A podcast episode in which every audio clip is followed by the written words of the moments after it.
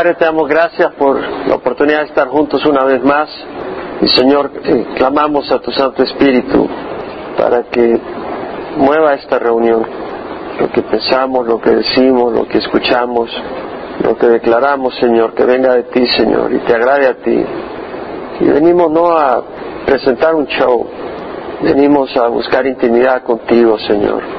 Y esa intimidad que es la que necesita nuestro corazón en una sociedad fría, donde hay mucha ingratitud, donde hay mucha tristeza, dolor, malentendidos.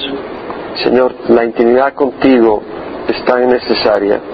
Y rogamos, Señor, que en tu gracia nos permitas venir a tu trono y nos ayudes a venir a tu trono, Señor. Abre nuestros ojos, estimula nuestro corazón con tu presencia, Padre, y que podamos descansar contigo, Señor. Sea glorificado esta tarde. Te lo rogamos en nombre de Jesús. Amén. Salmo 75. Para el director del coro, según tonada de No destruyas, Salmo de Asaf, cántico. Te damos gracias, oh Dios, te damos gracias, pues cercano está tu nombre. Los hombres declaran tus maravillas. Cuando yo escoja el tiempo oportuno, seré yo quien juzgará con equidad. Tiembla la tierra y todos sus moradores, mas yo sostengo sus columnas. Dije a los orgullosos, no os jactéis, y a los impíos no alcéis la frente. No levantéis en alto vuestra frente, ni habléis con orgullo insolente. Porque ni del oriente, ni del occidente, ni del desierto viene el enaltecimiento, sino que Dios es el juez, a uno humilla y a otro ensalza. Porque hay un cáliz en la mano de Jehová, y el vino fermenta, lleno de mixtura, y de éste él sirve. Ciertamente lo sorberán hasta las heces, y lo beberán todos los impíos de la tierra. Pero yo lo anunciaré para siempre, cantaré alabanzas al Dios de Jacob, quebraré todos los cuernos de los impíos, pero el poderío del justo será ensalzado. Un salmo de Asaf, versículo 1, te damos gracias, oh Dios, te damos gracias, pues cercano está tu nombre. Bueno, cuando uno da gracias a alguien, es porque alguien te extendió la mano de ayuda, alguien tiene una atención con nosotros, alguien nos perdona una deuda, nos saca de un problema, nos asiste en una necesidad. Y acá el salmista le da gracias a Dios porque Él merece que se le agradezca. Y la razón que da acá es que cercano está tu nombre. La palabra cercano, cerca, puede significar cercano del lugar. Por ejemplo, Ceci y Noni están cerca, una a la par de la otra, cercano del lugar. Santana está cerca de Orange. El Señor está cerca, en distancia. Podemos acudir a Él. Está cerca, no está lejos, Él nos oye. Su brazo está cerca, puede salvar. Nos ve, no estamos lejos de Él, nos puede proteger, estamos a su alcance. Cercano está tu nombre. Cercano también quiere decir cercano de tiempo. Ya va a oscurecer, está cerca la noche. Estamos en agosto, ya viene el otoño, está cerca. Su venida está cerca, su salvación está cerca. El Señor está cercano en venir y cuando Él venga, nuestra lucha cesará. Tendremos descanso. Pues está bien de mucha dificultad de mucha tribulación, el mismo Señor nos dijo. Pero en Santiago 1.12 dice, bienaventurado el hombre que persevera bajo la prueba, que persevera, porque una vez ha sido aprobado recibirá la corona de vida que Dios ha prometido a los que le aman. Vas a perseverar si amas a Dios. Vas a amar a Dios si llegas a conocerle. Conocerle es amarle. Y por eso buscamos conocerle a través de su palabra y experimentar su, su fidelidad. Filipenses nos dice, regocijados en el Señor siempre, otra vez lo digo, regocijados, vuestra bondad sea conocida por todos los hombres, el Señor está cerca, el Señor viene. Entonces que fluya de nosotros bondad, no amargura, porque ese es el carácter del Señor, de gracia recibiste, de gracia dar. Hemos recibido bondad del Señor, no amargura. Que el Señor nos ayude. En Apocalipsis 22 nos habla que su venida está cerca realmente. Apocalipsis 22, versículo 6. Y me dijo, estas palabras son fieles y verdaderas. El Señor, el Dios de los espíritus de los profetas, envió a su ángel para mostrar a sus siervos las cosas que pronto han de suceder. Están ocurriendo muchas cosas. Y uno dice, bueno, eso empezó hace, eso fue hace dos mil años, hace dos mil años empezó el reloj a correr y la iglesia empezó a pasar por un proceso que Dios había establecido. Y ahora estamos en los últimos días. He aquí yo vengo pronto, dice el versículo 7. Bienaventurado el que guarda las palabras de la profecía de este libro. Versículo 10. No selles las palabras de la profecía de este libro porque el tiempo está cerca. Versículo 12. He aquí yo vengo pronto y mi recompensa está conmigo para recompensar a cada uno según sus obras. Señor viene pronto. Se nos olvida eso porque ya tenemos varios años en este mundo, ¿verdad? Y como que creemos que, esta vida va a ser eterna. No, esta vida acá no va a ser eterna. Pronto nos va a tocar a unos más pronto que otros llegar a la meta y llegar al descanso. El Señor viene antes. Cerca también quiere decir cerca de relación. Por ejemplo, dos hermanos en la carne son cercanos, son parientes cercanos, pero hijos de primos son ya primos en segundo lugar, un poco más lejanos. Pero acá está hablando de cercanía, estamos cerca del Señor, bueno, nos ha convertido en sus hijos, ¿qué más cercanos podríamos estar? Mirad cuán gran amor nos ha dado el Padre para que seamos llamados hijos de Dios. Y Jesucristo es nuestro hermano mayor. Estamos cercanos al Señor, somos parte de su familia.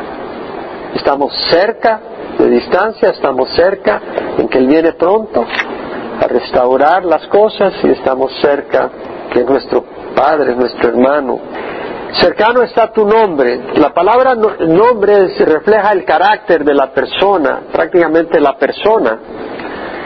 Y hemos estudiado cómo en Éxodos el Señor se revela a Moisés y le dice, Jehová, Jehová, Dios compasivo y clemente. Él revela su nombre, le declara su nombre, dice, Jehová, Jehová, Dios compasivo. Quiere decir que la compasión de Dios está cerca de nosotros, está a la mano.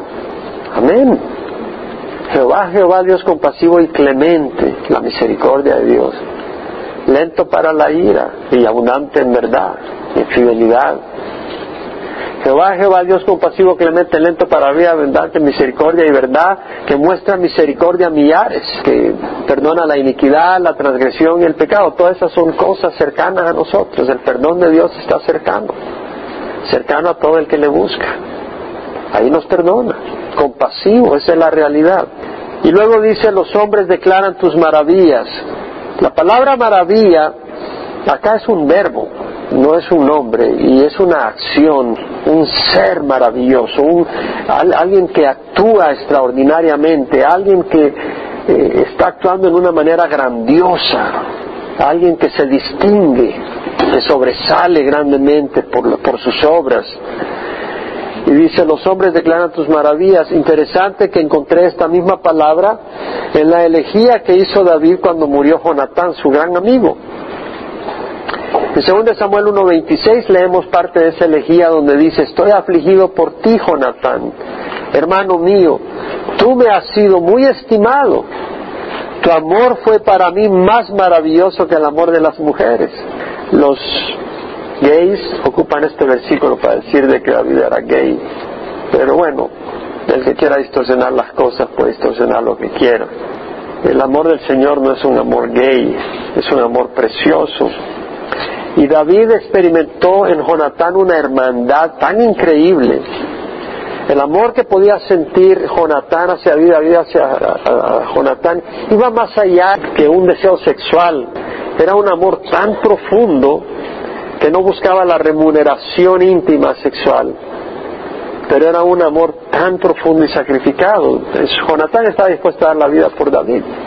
Era un amor puro. Y si ese amor es maravilloso, cuanto más el de Dios para nosotros, ¿no?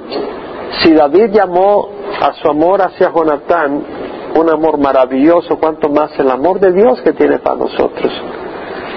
Los hombres declaran tu maravilla, pero no podemos hablar de ese amor si no lo experimentamos. Y necesitamos conocer a Dios y experimentar ese amor. Necesitamos experimentar al Señor. Y eso solo es a través del Espíritu Santo. Luego dice, cuando yo escoja el tiempo oportuno, seré yo quien juzgará con equidad. Aquí está hablando el Señor. El Señor es el que escoge el tiempo para juzgar. Hay un tiempo donde Él va a juzgar. En Hebreos 9:27 dice, está decretado que todos los hombres mueran una vez y después de esto el juicio. Todo el mundo va a enfrentarse a Dios en algún momento, en el tiempo del Señor. Cuando el Señor estaba por ascender a los cielos, los discípulos le dijeron, ¿vas a restaurar ya el reino de Israel? Y el Señor le dijo, no os corresponde a vosotros saber los tiempos ni las épocas que el Padre ha fijado en su propia autoridad. Lo vemos en Hechos 1.7. No corresponde a nosotros saber el tiempo que nos toca. Lo que nos corresponde es estar despiertos, fieles al Señor, sirviendo, buscando de Él. María estaba sentada a los pies de Jesús, la hermana de Lázaro, mientras Marta servía. Y Marta se quejó, Marta, Marta, estás preocupada y molesta por tantas cosas, no son las cosas necesarias. María ha escogido la mejor parte y no le será quitada. Qué bonito venir a la intimidad del Señor. No es lo que hacemos, busquemos al Señor, que eso es lo más hermoso. Bueno, tiembla la tierra y todos sus moradores, dice, mas yo sostengo sus columnas.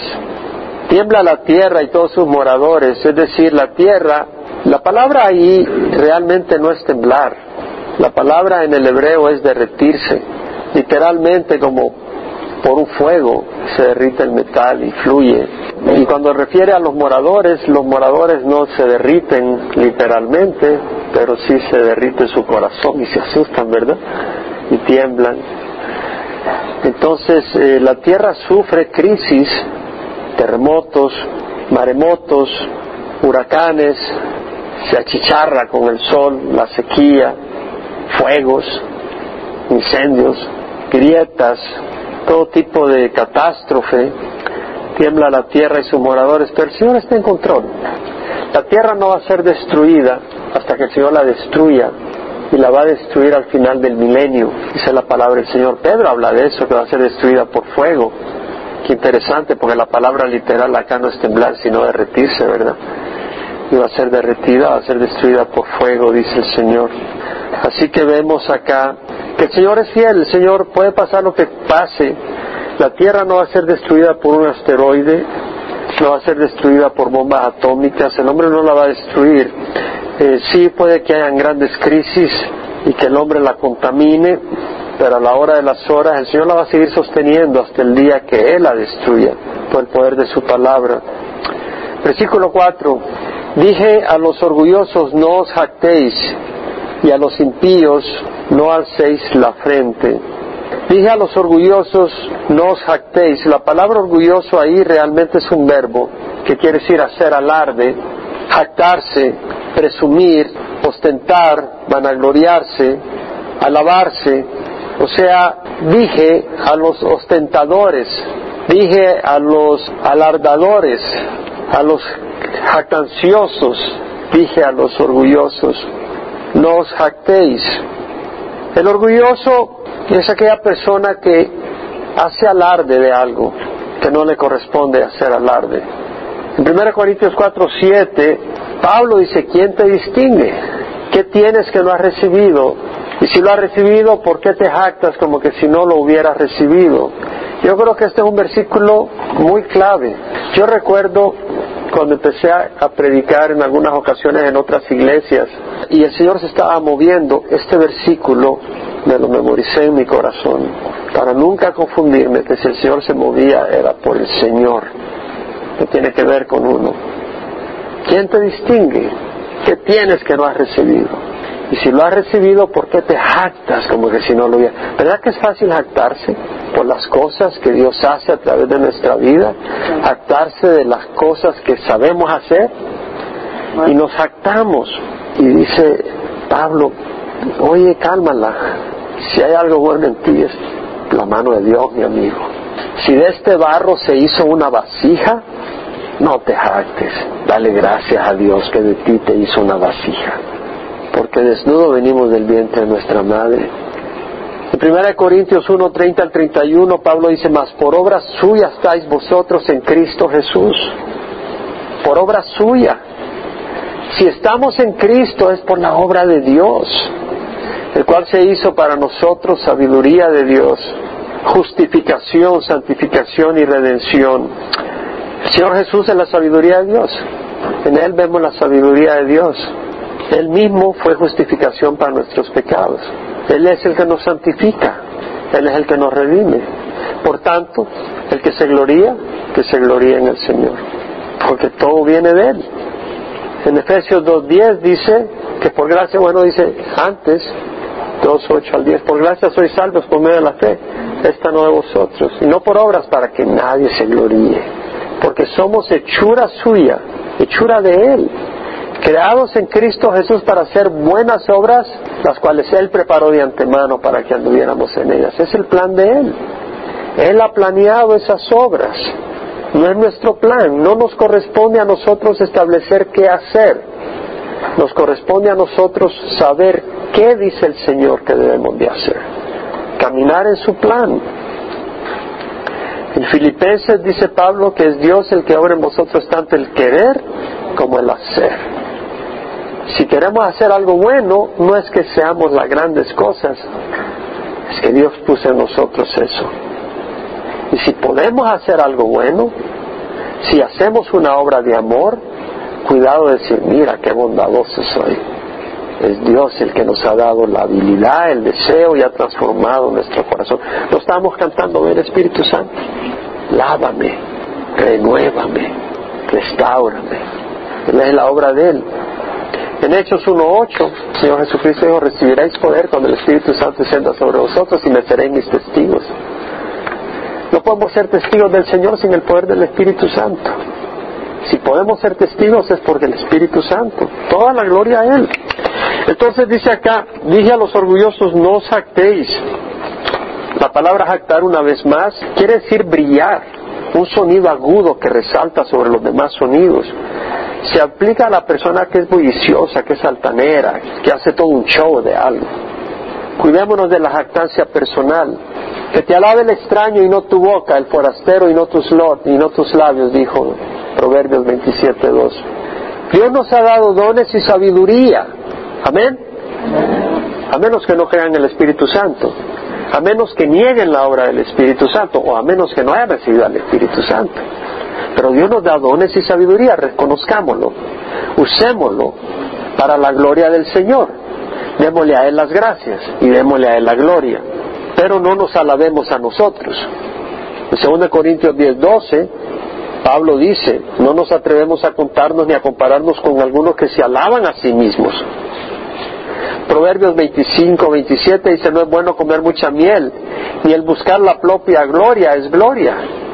O sea, no es algo grandioso el buscar la gloria de uno, no es algo grandioso buscar que la gente ponga su atención en nosotros, buscar ser el centro de atención. Muchas veces en la iglesia tenemos que tener cuidado. A mí me encanta alabar al Señor, y más cuando entramos en una intimidad como lo estamos haciendo los miércoles. Ahora, si vengo yo y todo el mundo está sentado y me paro y empiezo a saltar de emoción, ¿qué estoy haciendo? Empiezo a llamar la atención a mi persona y tengo que tener sabiduría, porque lo que busca uno es no llamar la atención a sí mismo, ser sabio para no llamar la atención a sí mismo. El Señor Jesucristo dijo, todo el que quiera hacer su voluntad sabrá si mi enseñanza es de Dios o si hablo de mí mismo. El que habla de sí mismo busca su propia gloria, pero el que busca la gloria del que le envió, ese es verdadero y no hay injusticia en él. El que habla por su cuenta, no las cosas de Dios, no aquellas cosas que vienen de Dios, sino su propia necedad, sus propias filosofías. El que habla de sí mismo busca su propia gloria.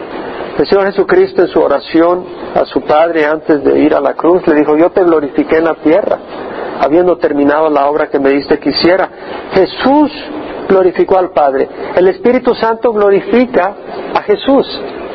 Eso lo leemos en Juan 16. Y Pablo nos dice, ya sea que comáis, que bebáis o que hagáis cualquier otra cosa, hacerlo todo para la gloria de Dios. Eso no es ser vanaglorioso. Todo lo que hagamos que sea para la gloria de Dios. ¿Quién cree que es necesario que hagamos estas cosas? Yo sé que yo necesito oír estas cosas. Y dice, y a los impíos no alcéis la frente. La palabra frente acá realmente es cuerno. El cuerno es el símbolo de poder. A los impíos, es decir, al malvado, al injusto, al inicuo, al perverso, no levantéis vuestro cuerno, vuestro símbolo de poder. En otras palabras, no te vanagloríes en forma arrogante de tu poderío, de las áreas donde eres fuerte, donde sobresales. No te vanagloríes de eso. Versículo 5, no levantéis en alto vuestra frente, vuelve a decir vuestro cuerno. O sea, no te gloríes en el área donde eres excelente, donde sobresales más que otros. No habléis con orgullo insolente. La palabra acá es con un cuello arrogante, esa es la palabra textual. Stock up. Ahí todo, con la nariz así, medio arrogante.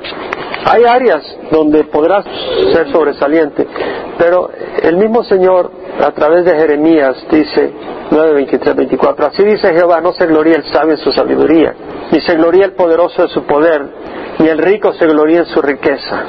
El rico tiene riqueza, pero dice el Señor, no te van a glories en eso.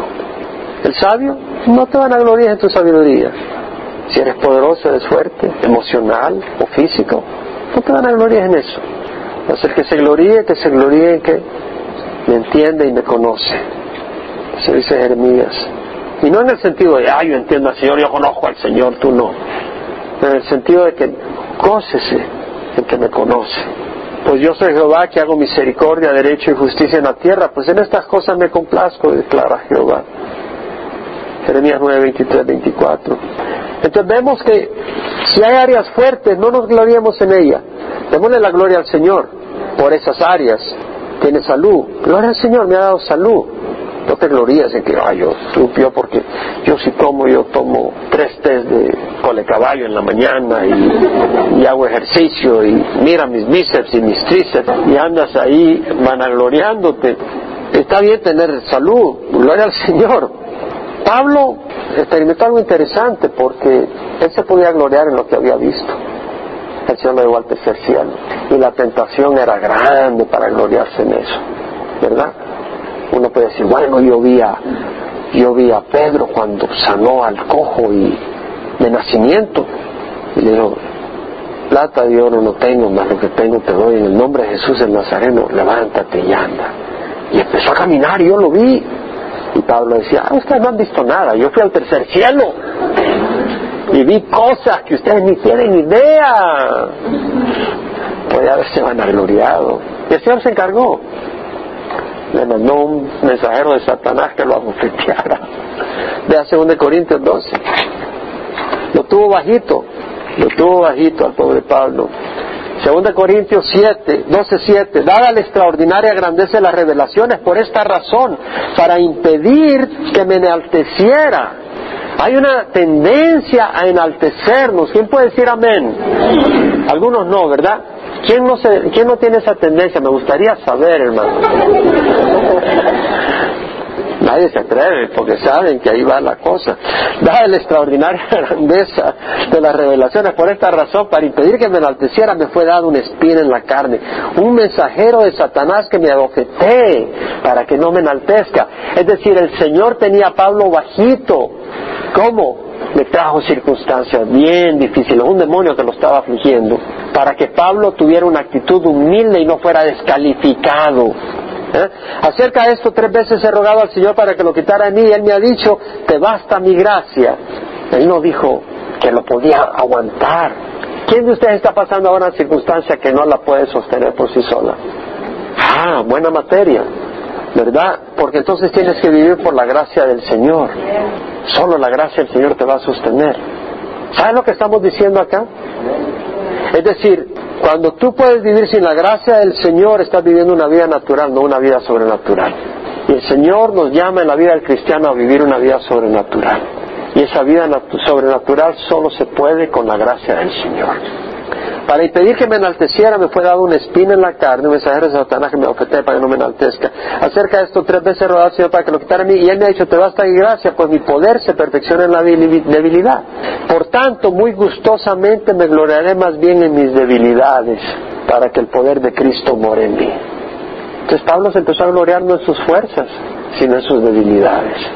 Por eso me complazco en las debilidades, en insultos, en privaciones, en persecuciones y en angustias, por amor a Cristo, porque cuando yo soy débil, entonces soy fuerte.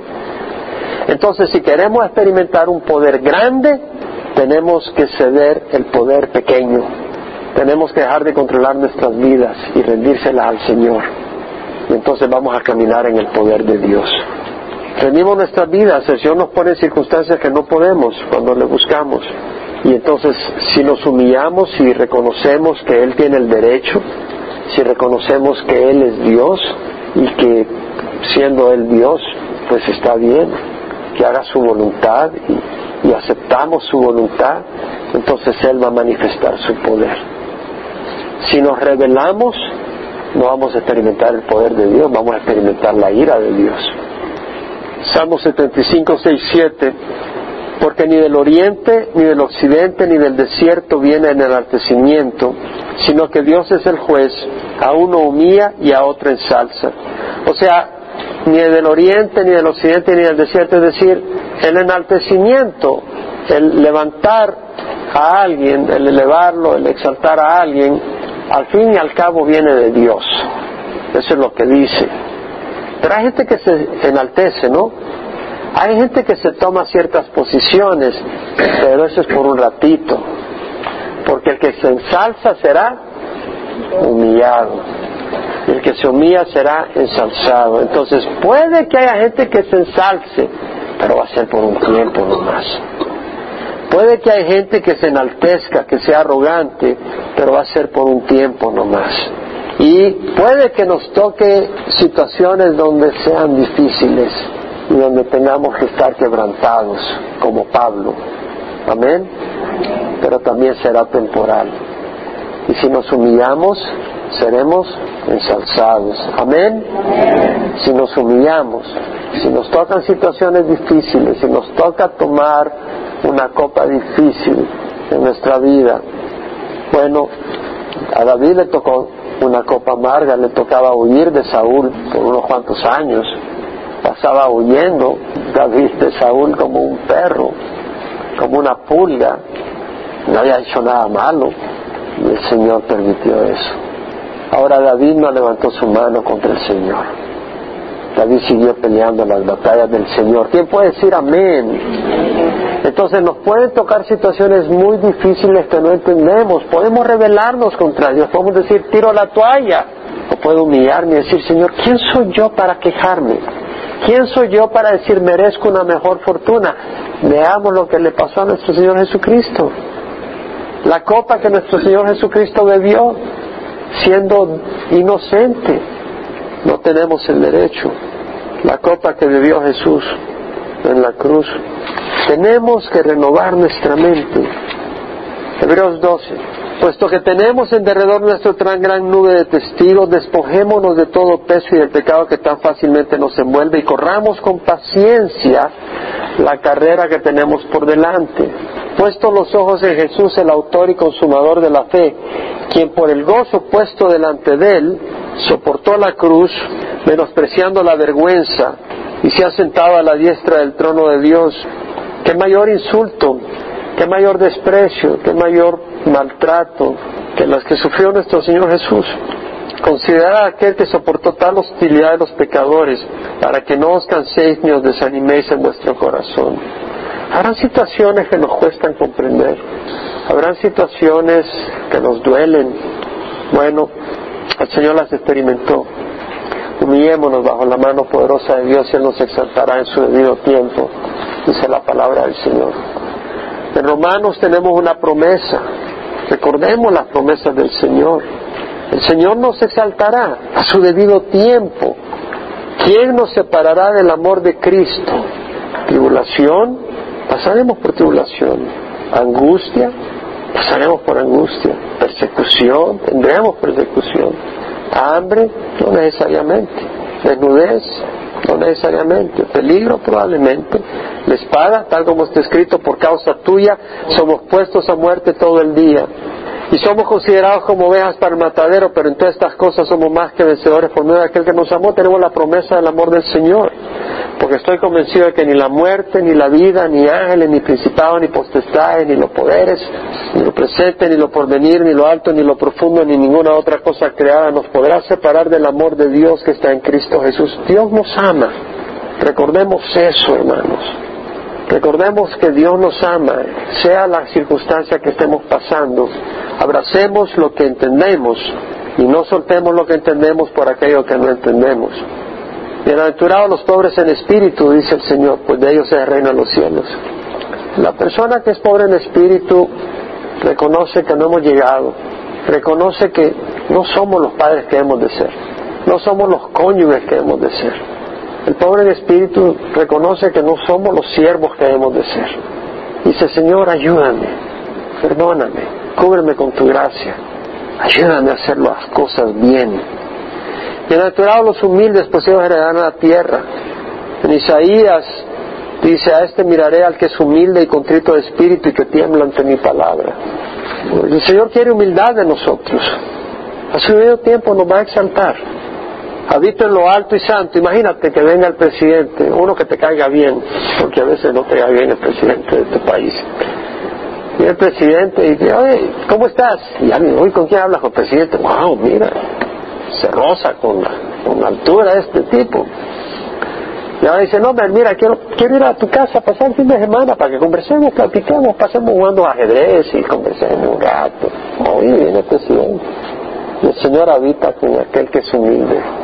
Habito en lo alto y santo y también con el contrito y humilde de espíritu para vivificar el corazón de los contritos, para vivificar el espíritu de los humildes. ¿Verdad que vale la pena ser humilde? Necesitamos ser humildes, amén. Que Dios nos ayude. Versículo 8, porque hay un cáliz en la mano de Jehová y el vino fermenta. ¿Sabe lo que quiere decir que el vino fermenta? La fermentación toma un tiempo, toma un proceso en que se va fermentando. Dice, fermenta es un proceso, y aquí está hablando del vino de la ira de Dios. Dice, lleno de mixtura y de este Él sirve. Dios es el que lo sirve. Y lo que cuando dice fermenta quiere decir de que es un proceso. El hombre arrogante está fermentando el vino de la ira de Dios. La persona que no se somete al Señor, la persona que no busca la, voluntad de Dios, la persona que dice, con dinero sin dinero hago siempre lo que quiero, y como dice, y mi palabra es la ley, ¿verdad? Esa, esa persona está fermentando, fermentando el vino de la ira de Dios. Ciertamente, dice, lo sorberán hasta las heces, es decir, cuando preparas el vino queda eh, un poco de partículas abajo, y lo beberán todos los impíos de la tierra, nadie se escapa.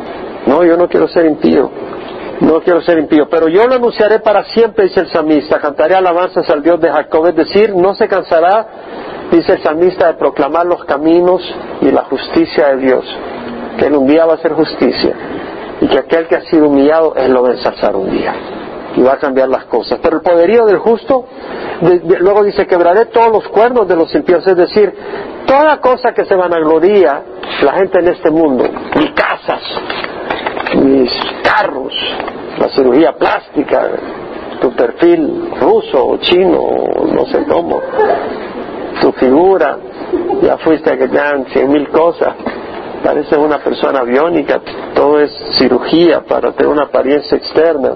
Y todas esas cosas se van a venir al suelo las riquezas se van a venir al, al, suelo, la fama, el poder en este mundo, todo se va a venir al suelo. Quebraré todos los cuernos, todo el poder de los impíos.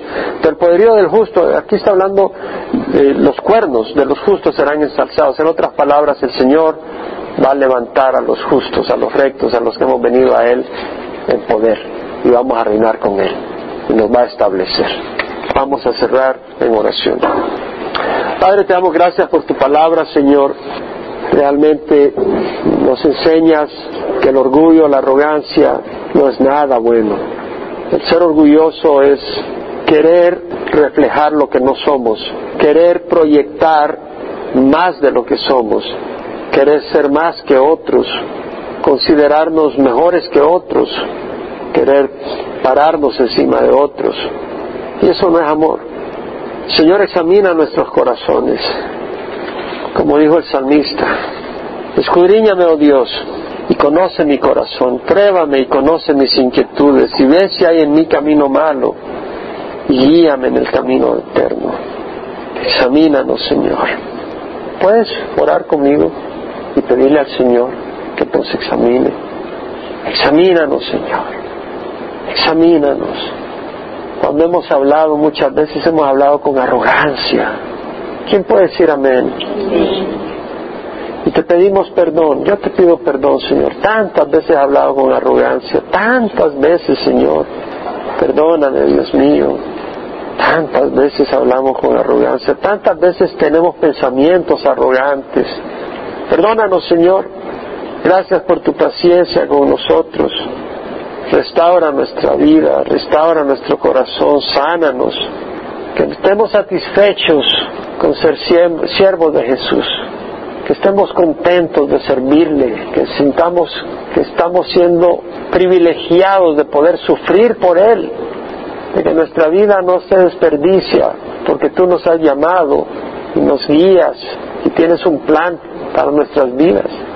El mismo Señor Jesucristo se unió, se hizo obediente hasta la, hasta muerte, muerte en la cruz, por lo cual Dios lo exaltó hasta lo sumo. Si nosotros somos obedientes a ti, Señor, obedientes, ayúdanos a oír tu voz. Sabemos que así lo harás, Padre. Te damos gracias por tu fidelidad, Señor. Nos gloriamos en ti, Señor, porque tú eres bueno. Bendice, pues, Padre, a tu pueblo, bendice a la congregación aquí reunida. Dale descanso a cada uno de los que estamos acá, Señor. Dale descanso, una buena noche, Señor. Y una vez más rogamos que derrames tu Santo Espíritu y manifiestes tu poder, milagros, sueños, visiones, lenguas, distintos dones, conocimiento, sabiduría, servicio, discernimiento de espíritus. Derrama tus dones, Señor, muévete con poder en nuestra congregación y danos la unidad que traiga gloria a tu santo nombre. Y guárdala en tus manos. En nombre de Cristo Jesús. Amén.